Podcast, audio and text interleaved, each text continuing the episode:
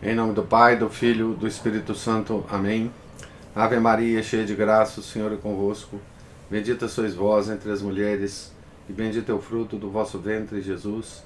Santa Maria, Mãe de Deus, rogai por nós, pecadores, agora e na hora de nossa morte. Amém. São José, rogai por nós. São Felipe Neri, rogai por nós. Santa Rosa de Lima, rogai por nós. Santo Agostinho, rogai por nós. Nossa Senhora de Fátima, rogai por nós. Em nome do Pai, do Filho, do Espírito Santo. Amém. Bom dia a todos. Nós estamos aqui na página 473 da biografia de Santo Agostinho, escrita pelo Frei Agostinho Trapé. Estamos acompanhando os últimos anos de Agostinho, os seus trabalhos, as suas preocupações, os seus escritos. Né?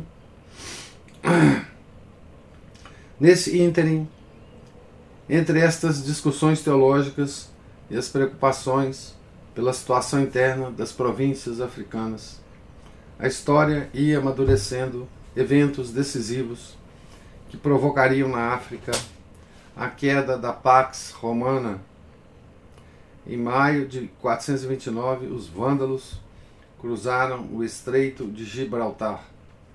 A conquista começou pela Mauritânia e estendeu-se rapidamente até, até as mais ricas províncias do Oriente.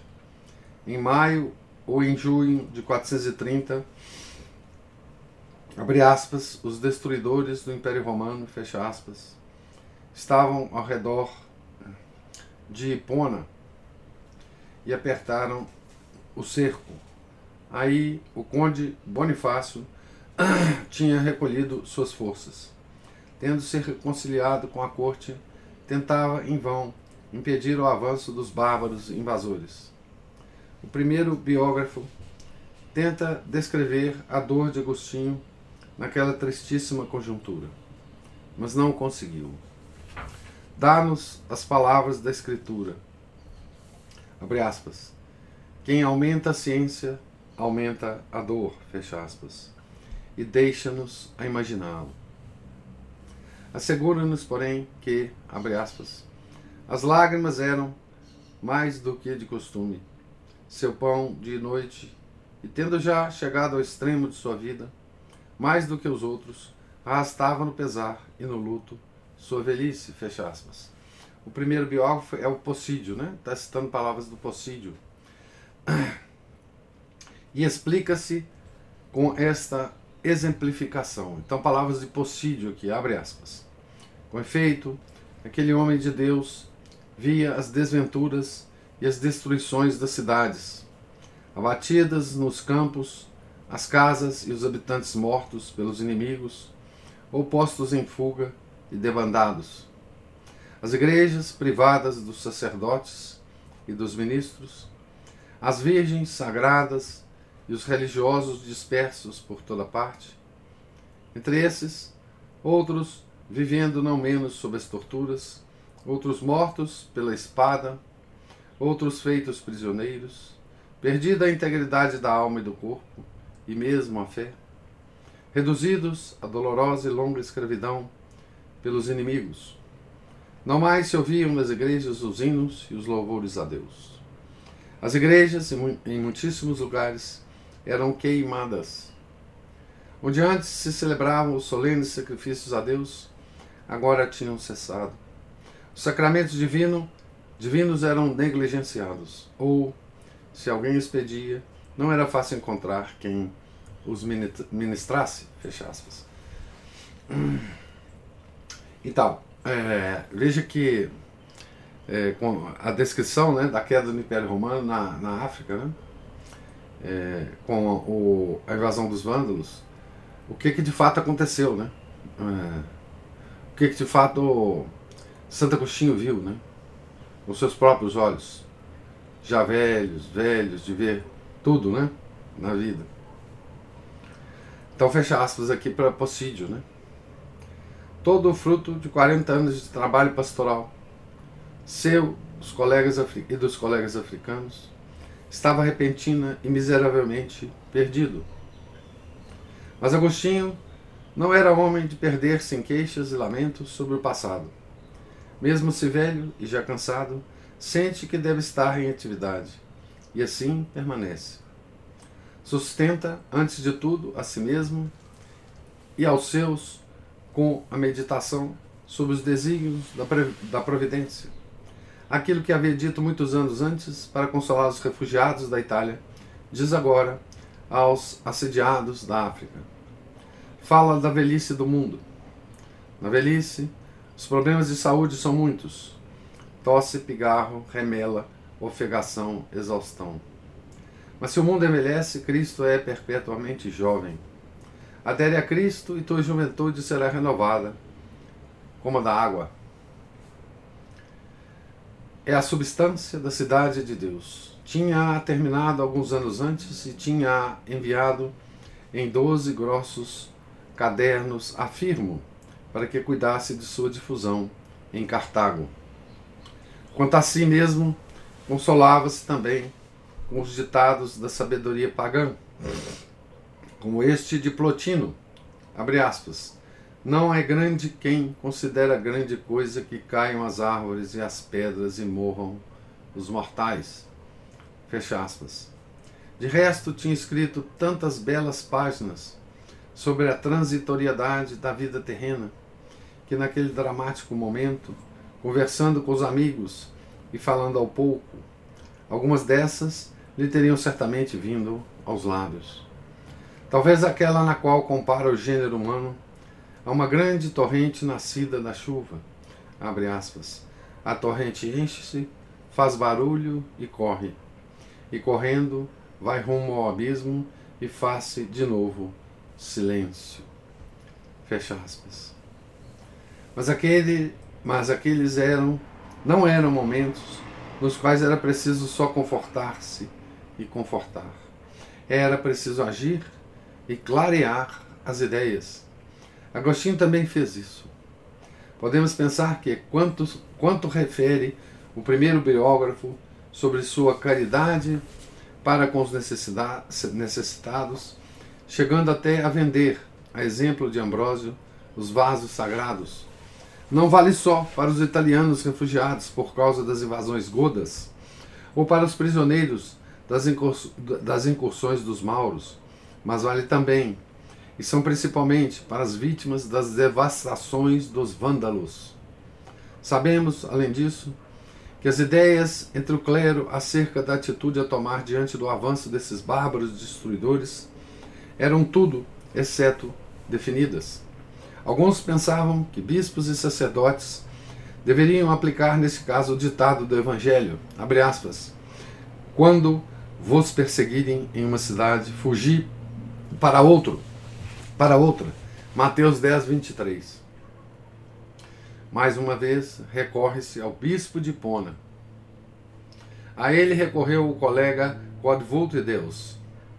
E sobre isso teve uma resposta breve, mas clara e cheia de sabedoria e de equilíbrio. Essencialmente, ele dizia: A ninguém se deve proibir transferir-se para lugares mais seguros mas, abre aspas, não se devem romper os laços de nosso ministério, com os quais nos ligou a caridade de Cristo, e abandonar as igrejas que devemos servir. Fecha aspas. Portanto, se onde nós estamos resta ainda uma pequeníssima porção do povo de Deus, nós, cujo ministério é tão necessário a ponto de ele não dever ficar privado desse, não podemos fazer outra coisa que dizer ao Senhor: Se tu, nosso Deus protetor e nossa fortaleza. A ele recorreu também o colega Honorato, bispo de Tiabe, uma cidadezinha não longe de Tagaste, e foi remetido ao conteúdo da carta enviada precedentemente ao colega. Honorato não ficou satisfeito expôs suas razões e esperou uma carta mais detalhada. Agostinho escreveu-a. Foi a última. Possídio inseriu-a em seu perfil de santo, considerando-a, abre aspas, muito útil e necessária para regular a conduta dos sacerdotes e dos ministros de Deus. Fecha aspas. Tinha razão. Era a declaração solene de um grande homem de pensamento e de ação, que ao término de uma vida gasta por mais de 40 anos a serviço da igreja, traçava um precioso programa de conduta para todos os sacerdotes, enquanto a história ia preparando transformações profundas e tempos difíceis. Abre aspas para Santo Agostinho. Quando o perigo é comum a todos, isto é, para bispos, clérigos e leigos, aqueles que precisam dos outros não sejam abandonados por aqueles de quem precisam. Nesse caso, transfiram-se, mesmo todos para lugares seguros, mas se alguns precisam permanecer, não sejam abandonados por aqueles que têm o dever de assisti-los com o sagrado ministério, de modo que ou se salvem juntos, ou juntos suportem as, as calamidades que o pai de família quererá que sofram. Pai com letra maiúscula aqui. Então se verá quem desses sofre pelos outros. Evidentemente, aqueles que, mesmo podendo subtrair-se a tais desgraças com a fuga, preferiram permanecer para não abandonar os outros nos momentos críticos. Essa é a prova suprema da caridade. Fecha aspas. É uma heróica mensagem que, to, que tantos sacerdotes, ao longo do curso dos séculos, acolheram e fizeram sua. Com isso, a missão de Agostinho, pastor e mestre, foi encerrada. Então, a última carta, né? A última carta foi para orientar os bispos, seus irmãos do episcopado, né? os padres e os leigos sobre a situação da invasão da África e da queda, da queda do Império Romano na África. Né? O que fazer? Fugir, resistir, é, sofrer, né? principalmente os clérigos. Né? É, então, é, Santo Agostinho morreu é, com o Império Romano, né? pelo menos é, naquele momento. Né? É, é um exemplo é, de impressionante né, para toda a igreja ao longo de todos os tempos. Né? Se, se nós é, se nós tomamos isso, né, essa posição de Santo Agostinho, nessa, nesse caso, nessa, nessa, nessa crise, né, é, bem, muito bem descrita por Possídio, né, as igrejas invadidas, queimadas, os, os fiéis mortos, né, os vândalos entrando e destruindo tudo, né? E o que fazer, né? Ah, o Império Romano, gente, é, né, nessa época era era um estado de espírito, né? Era uma coisa que ninguém imaginava que pudesse ser destruído, não é? Era uma um estado de coisas, era uma realidade é, quase como o, o, o, levantar e o pôr do sol. Né? É, é, séculos e séculos, né? o Império Romano foi desenvolvendo e foi dominando né? as várias regiões da Terra. Né? Aquela ordem, aquele estado de coisa, aquele tipo de convivência, aquela chamada Pax Romana, né? Ah, era uma coisa assim uh, tão natural para os homens, né? Tão absolutamente corriqueiro que era impensável né? essa queda no Império Romano. Né? Além disso, na época de Agostinho, depois do Império ter perseguido os cristãos durante séculos, né? Pelo menos os três primeiros séculos, né? aquelas ondas de perseguição e de martírio dos cristãos né?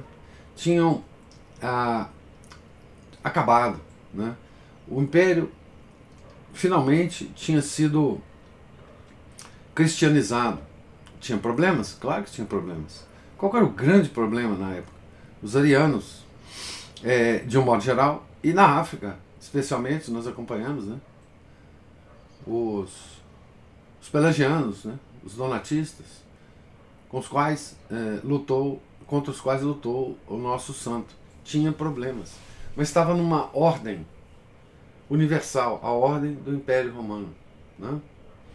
É, e, a destruição, e a destruição disso era uma coisa, é, para a mente das pessoas na época, uma coisa terrível. Né?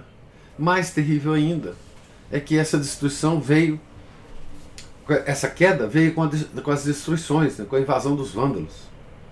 Note, os generais é, que desses bárbaros que invadiram eles não eram exatamente bárbaros, eles tinham cultura romana.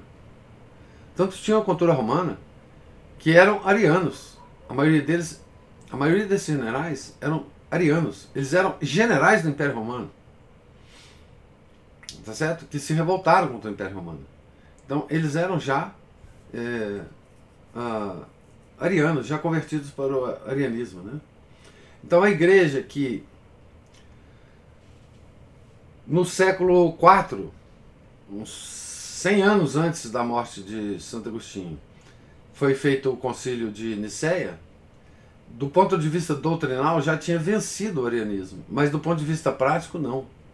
Mas mesmo assim, com, com a vitória, eh, do ponto de vista doutrinal, a igreja se via numa posição de expansão. Né? De, de conquista mesmo de toda a face da terra. Né? Havia um otimismo, embora todas as lutas, todas as heresias, né? finalmente o Império Romano tinha se cristianizado. Né? Vieram alguns imperadores arianos, muitas coisas, a igreja nunca viveu tranquila. Mas, comparado aos três primeiros séculos de martírio, a igreja está vivendo bem. Não é? E aí veio essa, essa queda, né? Então, eu estou dizendo tudo isso para explicar né, o sofrimento desse nosso bispo de Pona, né, que já sem forças físicas né, e intelectuais, eh, por causa da velhice, tentava de todas as formas ajudar, responder cartas, é, dar conselhos, né? E estava lá, em Ipona. Não saiu de lá, né? Certo? É, é uma... E, e claro, né, tem um outro componente aqui, né? Porque a gente sempre compara, né? Como um, um pastor nunca abandona as ovelhas, né?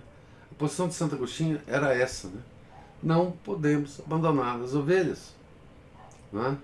não podemos deixá-las é, sem os sacramentos. Não, é? não podemos deixá-las sem os sacramentos. Compare isso com o que aconteceu com a igreja nos últimos anos. Né? Dessa é, suposta pandemia que nós passamos. Né? Compare isso, essa postura de Santo Agostinho com a posição da igreja, né? Tá certo? É, não podemos deixar é, o povo sem sacramento, né? Existe várias, várias fases da história da igreja em que esse comportamento é, se repete, né? Vou dar outro exemplo: a peste negra. Não é? A peste negra que varreu é, a Europa, né? A peste negra, na peste negra, é, o clero não abandonou os doentes, né? não abandonou a, o, as ovelhas, dando sacramentos, etc, etc. Por isso o clero também morreu, por contágio. Né? Mas eles não abriram mão é, do, do cuidado aos doentes, né? da extremoção. Né? É, na peste, é, a melhor parte do clero da Europa morreu também. Né? Justamente por causa disso. Né? E agora a gente vê né, como que a igreja se comporta é, presentemente. Né? É, com uma suposta outra peste. Né? Fecham as igrejas, param de dar comunhão, não, não atendem mais os, os, as ovelhas, né? não dão mais confissão, não fazem mais nada. Né? Fogem covardemente. Né? É, e então, o exemplo de Santo Agostinho, né, é, para nós, é muito importante aqui, né? Deveria ser importante, né? Para a igreja atual, né? Mas isso já foi esquecido, né? Esquecido. É...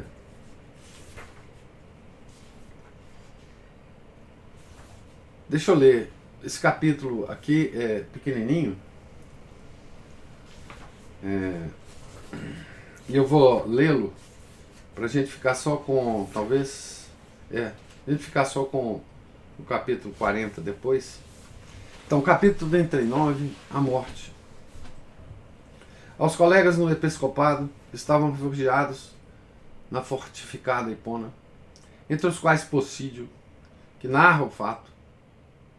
Agostinho, conversando à mesa, disse uma vez: aspas, Sabei que durante essa calamidade eu rogo a Deus que ou queira livrar esta cidade dos inimigos que a cercam, ou se, julga, ou se ele julga de outro modo, conceda a seus servos a força necessária para cumprir sua vontade e me leve deste mundo e tome-me consigo.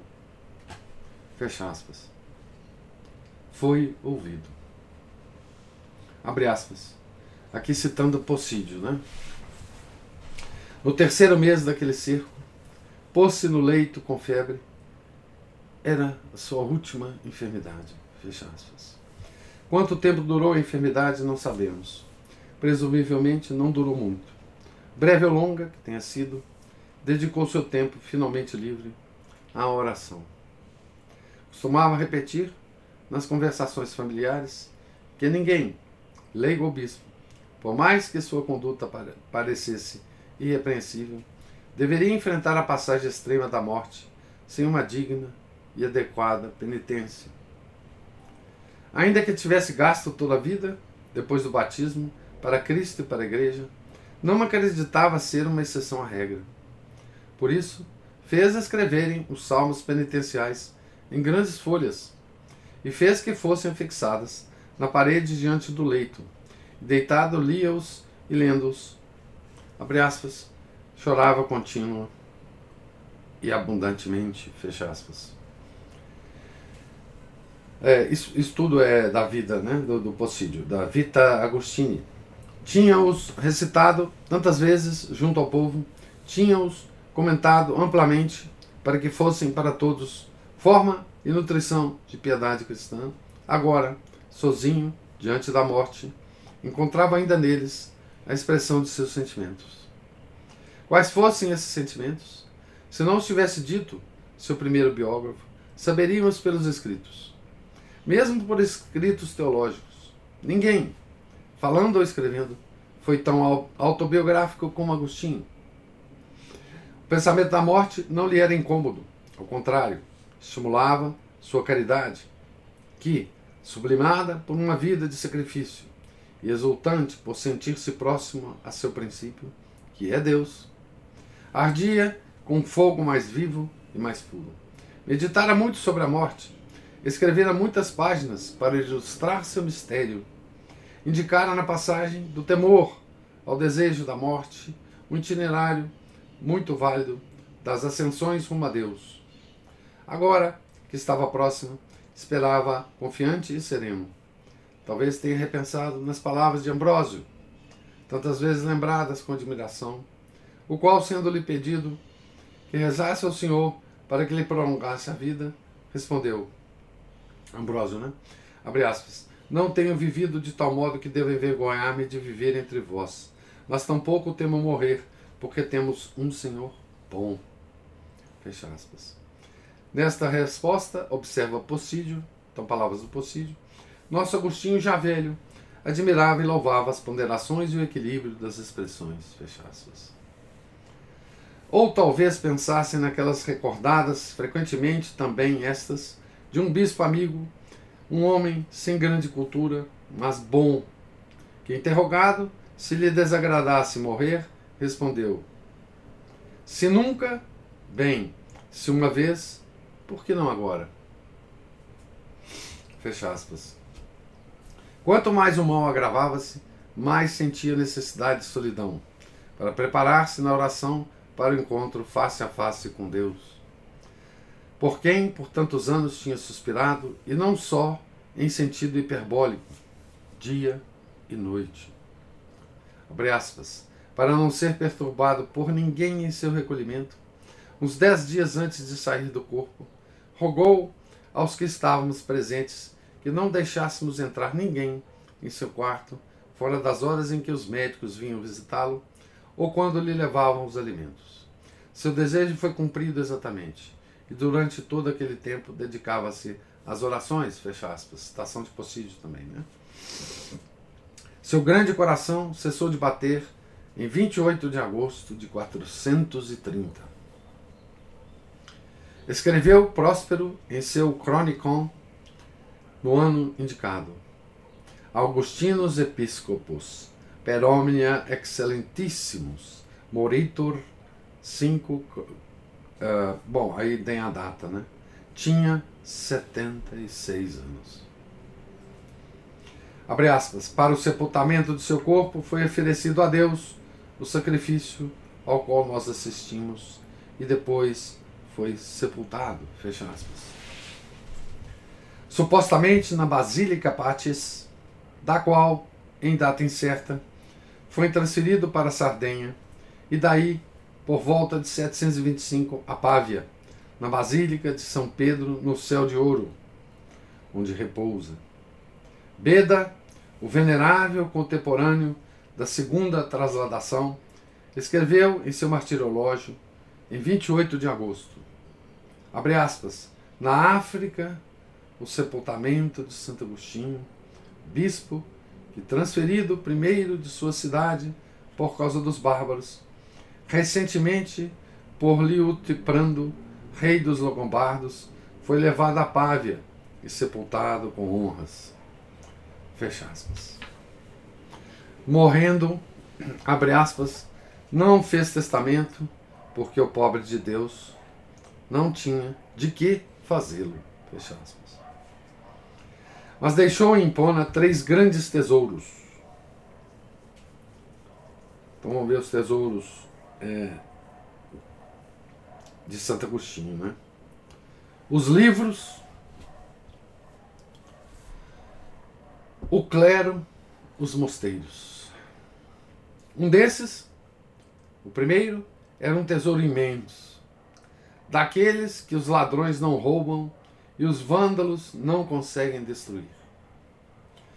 Aspas, Deixou para a igreja um clero muito numeroso, como também mosteiros masculinos e femininos, cheio de pessoas dedicadas à contemplação, sob a obediência de seus superiores, junto com as bibliotecas, contendo livros e discursos seus e de outros santos, pelos quais se conhece qual é, por graça de Deus, seu mérito e sua grandeza na igreja, e nos quais os fiéis sempre o encontrarão vivo. Fecha aspas.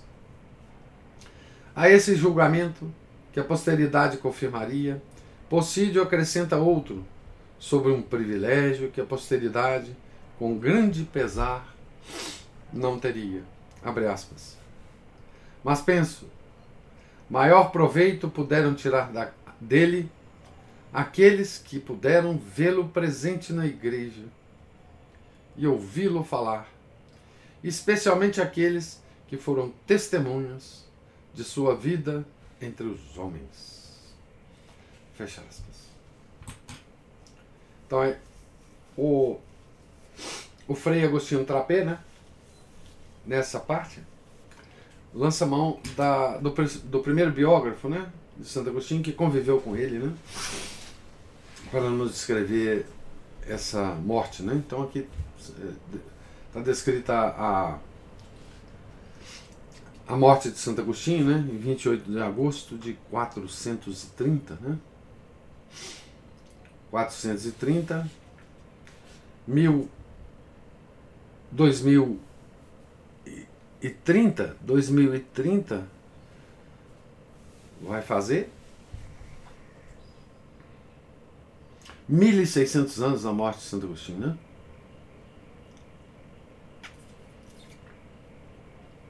Então, é, nós estamos falando de um santo de 16 séculos atrás, né? Tá certo? E, e quando nós pensamos isso, nos vem uma, uma surpresa tão grande, né? De como esse homem, de 16 séculos antes de nós, né? Fala para nós como se estivesse hoje presente, né? Uma linguagem extremamente clara, extremamente de elevada qualidade literária, né? E lírica, poética, mística, né?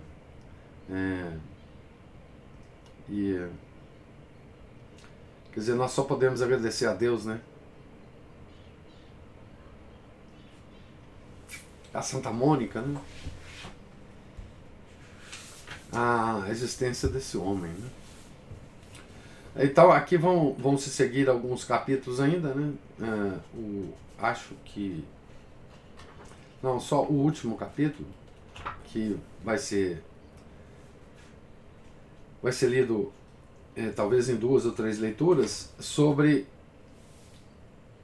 Enfim, sobre Santo Agostinho depois de sua morte, sobre, sobre o legado de Santo Agostinho, a obra de Santo Agostinho, a ordem de Santo Agostinho. É, é, feita aqui pelo Frei Agostinho Trapé, né? certo? Então nós estamos na página, acabamos de ler a página 492 e queria saber se há comentários ou observações sobre a leitura. Né? A vida acabou de Santo Agostinho e agora nós vamos seguir com o nosso autor apenas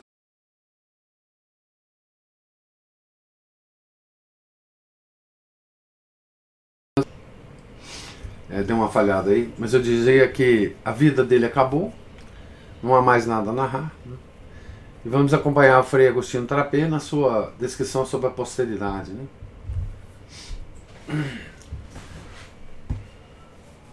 Professor, Sim. bom? Bom. É, aí a gente via também nesse trechinho umas coisinhas interessantes, né? E, e em outras partes da história a mesma coisa as heresias têm a sua fase de subversão é, religiosa e cultural e chegam sempre àquele ponto em que tem a fase bélica mesmo, né? Ou seja, é. eles partem para as vias de fato, né? É. incendiar, matar, pilhar, etc, etc. Né? É. Como qualquer é, ideologia, né? Então, Toda guerra é religiosa, né? Como dizia Chesterton. Pois é, exatamente. As ideologias fazem a mesma coisa. As é. ideologias são certas, certo tipo de heresias, né? Isso é poder. É, certo tipo de, de religião também. É, exatamente, é uma religião também. Né? E se eu puder depois estender alguma coisa sobre esse tema. E também, é, como nós também tivemos, né, nossos. E temos, né, nossos vândalos também, nossos bárbaros, né, muitas vezes fardados, como esses generais aí que se, se sublevaram contra, contra o povo, né? A gente também teve na nossa pandemia nossos, nossos bravos homens aí que mostraram que eles não são exatamente amigos do povo, embora muito amigos daqueles que assinam seus cheques, né? Hum. Bom, então esse foi meu, essa foi minha parte, professor. E se eu quiser comentar um pouquinho mais sobre esses males, porque tem gente que acha que, como se não fosse um mal, é que a heresia ficaria apenas no, no, campo das ideias, mas ela também fica no campo da, da própria incolumidade física também das pessoas, além da incolumidade espiritual, né? É, é, isso aí que você falou é muito importante, é um tema hum, profundo, inclusive. Que é o seguinte. Ah, O homem é um ser tão profundamente desamparado nesse mundo, no estado de queda. Né? Ele está tão desamparado que ele ele quando não ele não encontra a verdadeira religião ele se agarra às falsas religiões. Não há meio termo para o homem. Não existe homem sem uma religião. Nem aqueles que se afirmam ateus. Tá certo? Esse aspecto psicológico do homem é, é muito difícil das pessoas, de fato, é, entenderem porque eles eles confundem é, um sistema religioso com uma instituição religiosa. Então, vamos dizer, hoje, né? Se a gente consegue, hoje aqui no Brasil, com as expressões que a gente usa cotidianamente, se a gente diz para uma pessoa, olha, esse sujeito que nós estamos falando aqui, ele não é católico, ele não é protestante, ele não é judeu, ele não professa nenhuma religião oriental, ele não é budista, ele não é. é enfim, ele não é. Uh, uh, enfim, ele não participa de nenhuma instituição religiosa. Se você descreve um homem assim, você claramente as pessoas do mundo moderno vai falar assim, bom, então esse homem não é religioso. Ele é um ateu. Ele não tem religião. Ele não professa fé em nada. Esse é o maior engano que as pessoas cometem. Tá certo? É, não existe homem que não expresse esse essa sua esse seu desamparo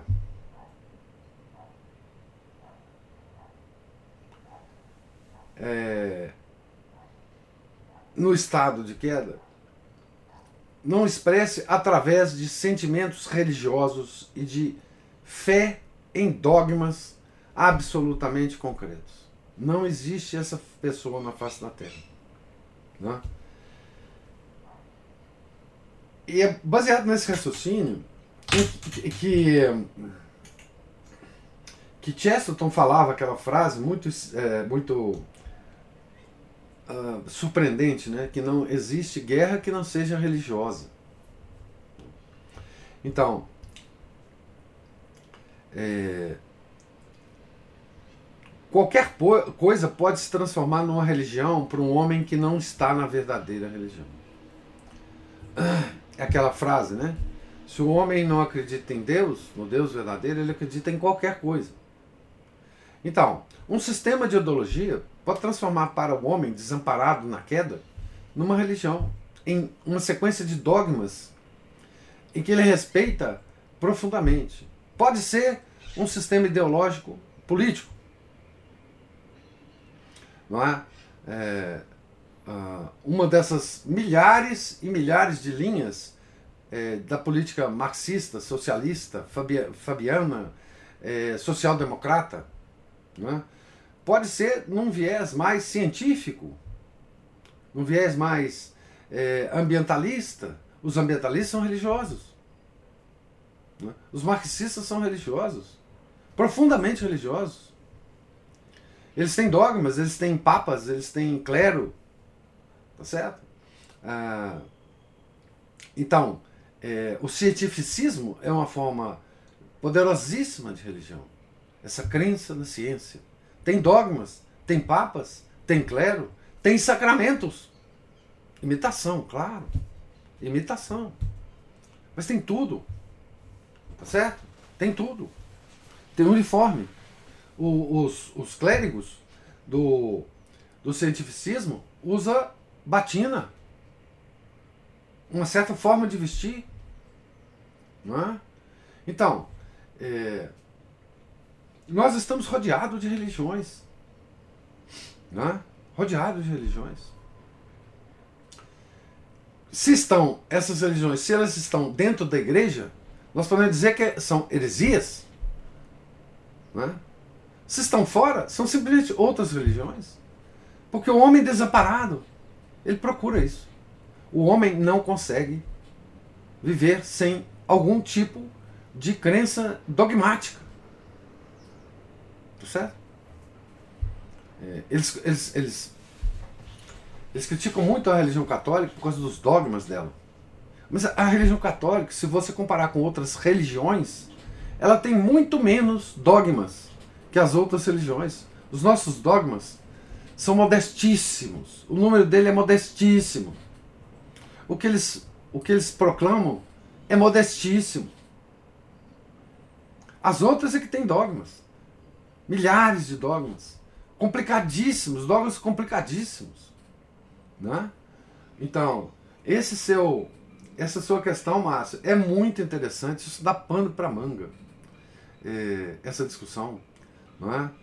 Porque no, nós estamos tratando, é, no mundo moderno, na nossa atual estado de coisas, com fanáticos religiosos. Fanáticos religiosos. Tá certo? Tudo que você pode dar outro nome, né? Ambientalismo, marxismo, globalismo, é, vacinismo, é, tudo isso são homens profundamente religiosos. E, e, e trazem dessa religião essa energia de pertencimento à religião que o homem tem. Porque o homem não pode viver desamparado de uma religião no estado de queda. Ele está desamparado, ele está quebrado. Então ele tenta se unir através de um sistema religioso. Se não for o verdadeiro, será qualquer um. A gente sabe que só o verdadeiro vai reintegrá-lo, vai curá-lo, vai colar suas partes. Mas isso não importa. Ele vai procurar outro. E é sempre assim. Né? É impressionante. Né? Eu aprendi tudo que eu falei aqui para vocês com Chesterton. Chesterton foi meu grande mestre nisso. Ele escreveu amplamente e gostosamente sobre isso. Tá certo? É, é um assunto. É, é, profundo, um assunto importante, um assunto que merece a nossa atenção, sabe? Porque nós olhamos para o passado com uma visão assim, pô, aquele pessoal tinha religião demais, né? É, era tanta religião, era tanto, era tanto ídolo no panteão grego que, que punha lá as estátuas, mas nós somos igualzinho. Igualzinho. Nós temos panteão grego também, espalhado por tudo quanto é lugar. Ele só não parece com o panteão grego. Os ídolos, os deuses hoje, estão por aí. Ele só não tem um, um, lugar que reúne todos e que todos são adorados nesse mesmo lugar, como tinha o, o panteão grego, o, né, na, romano, né? O panteão romano, né? De, de aqueles templos com todos os deuses, né?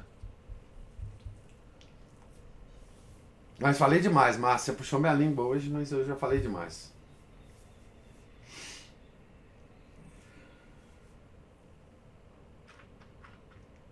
o seu objetivo é, da interferência sempre é essa mesmo, fazer com que o senhor fale. Ah, meu cara, você. Você que você puxa, você puxa. Cara, nossa, puxou minha língua hoje.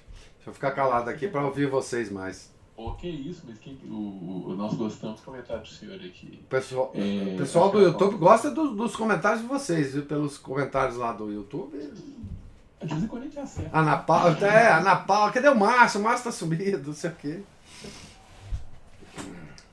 Ô, professor, eu gostei dessa história aí, porque agora, quando alguém vier com essa, essa fala, assim, pra essa história pra cima de mim, ah, você é religiosa demais, vou falar, ó, você também, Ué, claro. né? Não, Você falou aí de templos, que às vezes as pessoas não têm. Tem, tem os templos, né? na- tem no, no Facebook, no, Tem- tem no YouTube, Instagram. tem. tem. E às vezes tem até físico, viu? Os shows, os shows, os shows, É. as casas de, de, de, de shows, né? as grandes manifestações. Teve um show, não sei aonde, agora no Rio, em São Paulo, deu um milhão de pessoas. Isso é culto. Os estádios de futebol, Os estádios de futebol. Exatamente. por aí vai. É isso mesmo. É, nós estamos tratando com fanáticos religiosos, Ana Paula.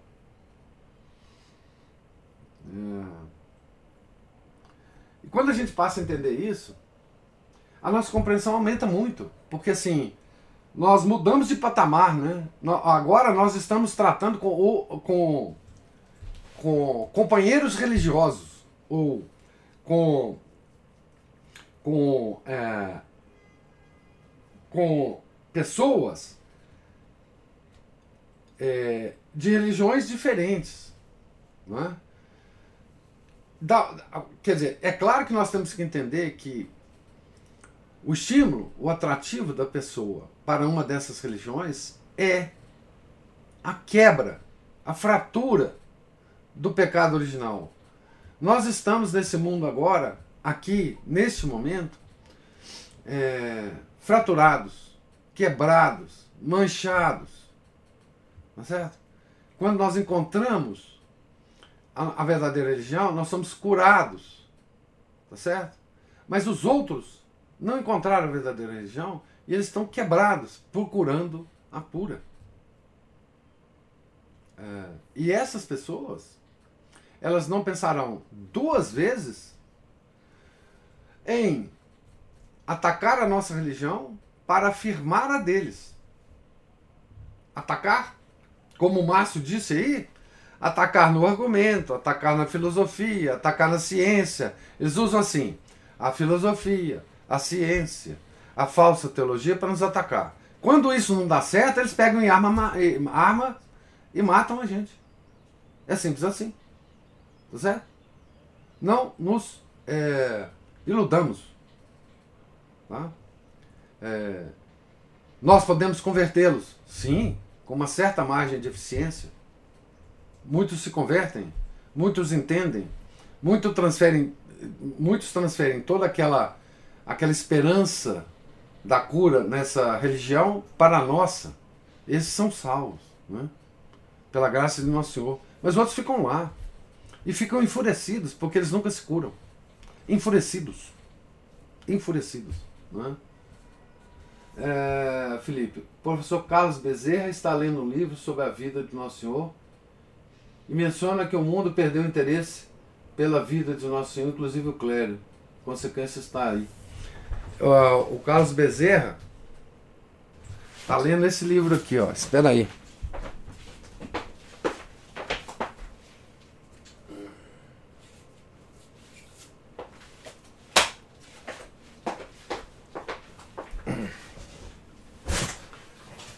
Ó, esse aqui, ó. A capa dele é diferente, o do livro que ele tem.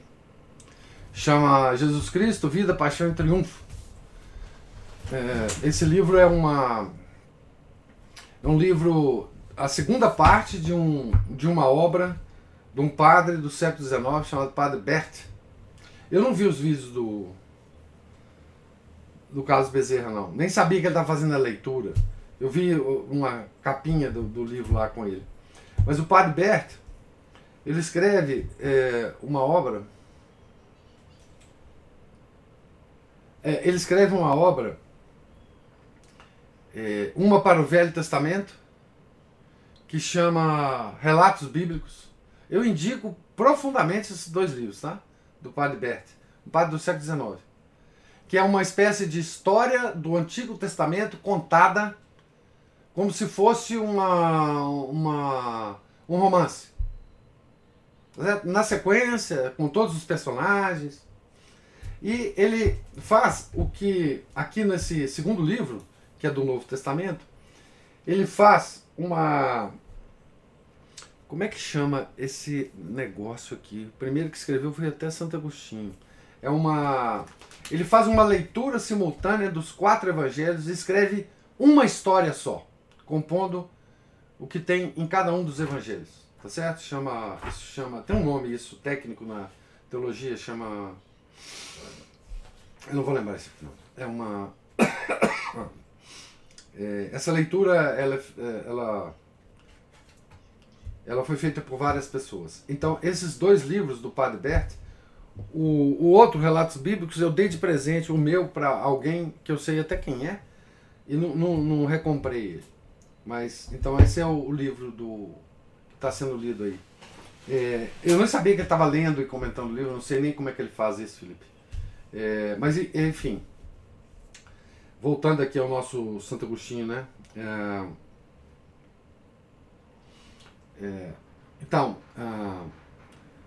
Santo Agostinho estava lutando, na época dele, contra os hereges contra as faltas, falsas religiões é, que existiam. Nós hoje continuamos a ter que lutar contra os hereges e contra as falsas religiões. Né? É simples assim. Uma, uma falsa religião não institucional, a primeira coisa que ela faz é parecer que não é uma religião. Ou é refutar o argumento de que ela seja uma religião, tá? Então, é, é, é assim mesmo, é o jeito deles, o jeito dos falsos religiosos. É, eles fazem isso mesmo, né? É, mas então é isso. Mais alguma algum comentário, gente?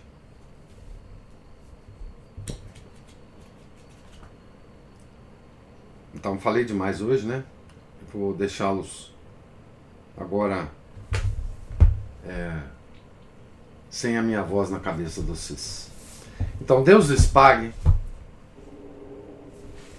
é, a presença, a paciência é, e a, os comentários, né?